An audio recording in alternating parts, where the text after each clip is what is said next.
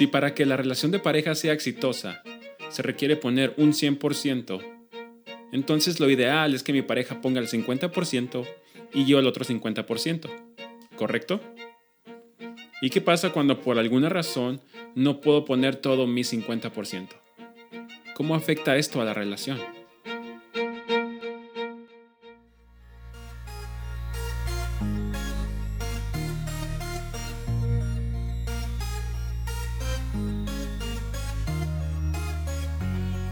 Hola, soy Levi y este es mi podcast Transmisor. Bienvenidos al episodio número 2. Número 2. Número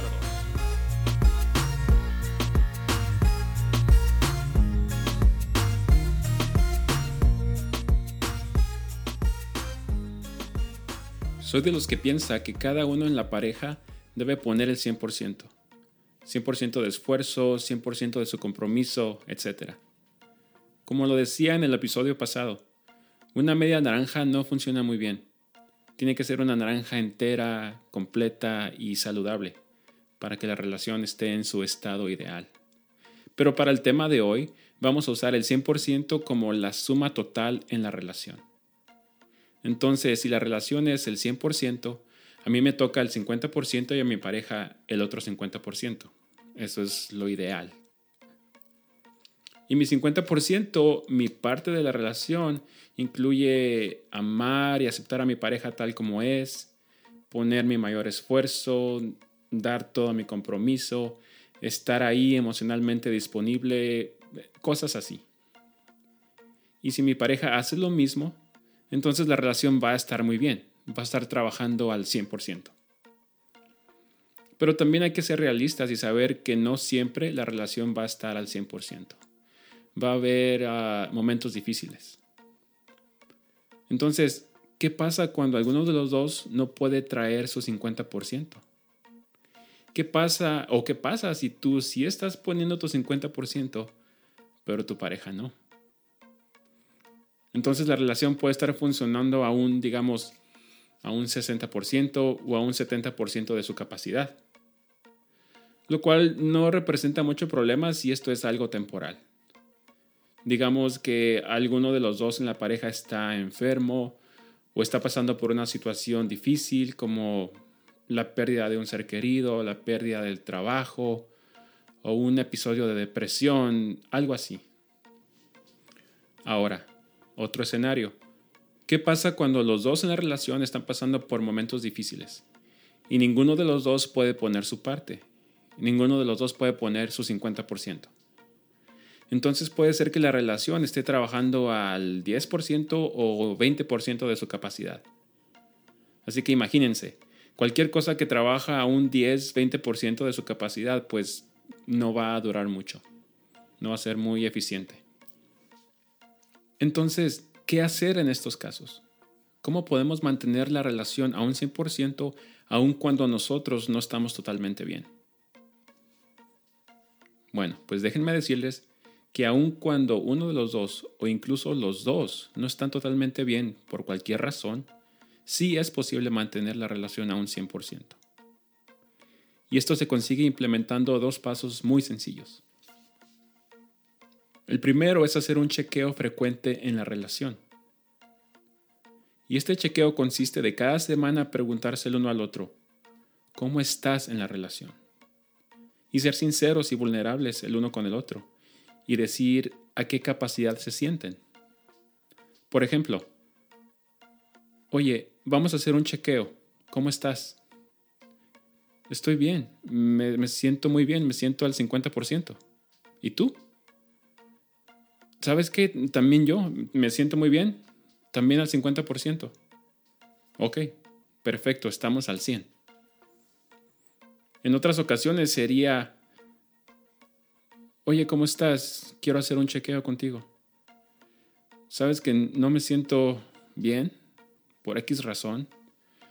Estoy como a un 20% yo creo ahorita. Ok, gracias por ser honesta conmigo. No te preocupes, yo pongo el 80% restante hasta que ya te sientas mejor. Dime, por ahora, ¿qué necesitas de mí? Entonces, esto es algo muy sencillo, pero requiere también mucha comunicación, honestidad y vulnerabilidad.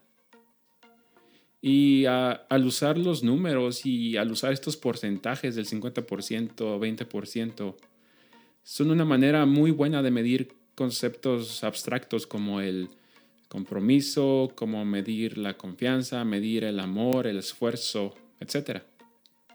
Porque te dan una base muy clara de dónde estás tú, dónde está tu pareja y dónde está la relación. Así que se recomienda mucho también que los dos se sienten a platicar y a definir qué significa para ti cuando dices estoy al 50%. ¿Qué significa el 40% para ti? ¿El 30, el 20, el 10? Para que cuando se presente la ocasión, el otro tenga muy claro lo que quiere decir cuando su pareja le diga, ahorita estoy a un 30%. Entonces ya la otra persona va a tener una idea muy clara de lo que significa un 30%. Entonces, por ejemplo, va a decir, ok, cuando tú estás en un 30%, necesitas que te dé tu espacio, necesitas que sea extra cariñoso contigo, necesitas que te diga mucho más palabras de afirmación que de lo de costumbre, cosas así. El segundo paso es formular un plan para cuando ninguno de los dos pueda poner su 50%. Por ejemplo, digamos que se hace el chequeo semanal.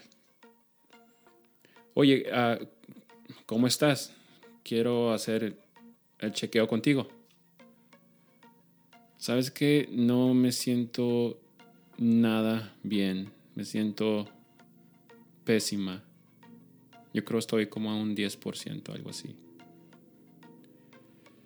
¿Sabes qué? De hecho, yo por eso quería hacer el chequeo también, porque yo no me siento nada bien tampoco. Estoy pasando una situación muy difícil en el trabajo y ahorita estoy como a un 20%, yo creo.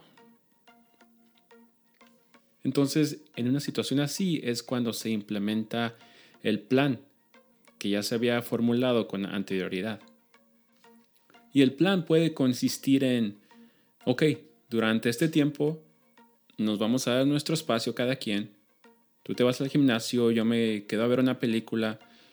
Nos vamos a dar cada quien nuestro tiempo, nuestro me time a lo mejor no vamos a tener mucha comunicación y está bien, pero vamos a ser súper considerados, súper respetuosos el uno con el otro. El plan tiene que ser algo específico para la pareja, algo que les beneficie a los dos y que los dos estén de acuerdo. El plan de una pareja puede ser que no beneficie a otra pareja. Entonces, este plan se implementa hasta que uno de los dos está otra vez a su 50%. Y ya la persona que está al 50% ya puede complementar a la otra persona. Así que para recapitular, el primer paso es hacer chequeos semanales o de la frecuencia que sea mejor para ustedes como pareja y definir qué significa el 50, el 40, el 30, el 20, el 10% para ti y qué significa para mí. El segundo paso es formular un plan que se les acomoda a los dos para implementar en caso de que alguno de los dos o los dos sientan que no pueden poner de su parte. Termino con esto. El amar es un sentimiento y también es una decisión. Siente, disfruta, experimenta ese amor en su máxima expresión. Y cuando no sientas nada, decide seguir amando.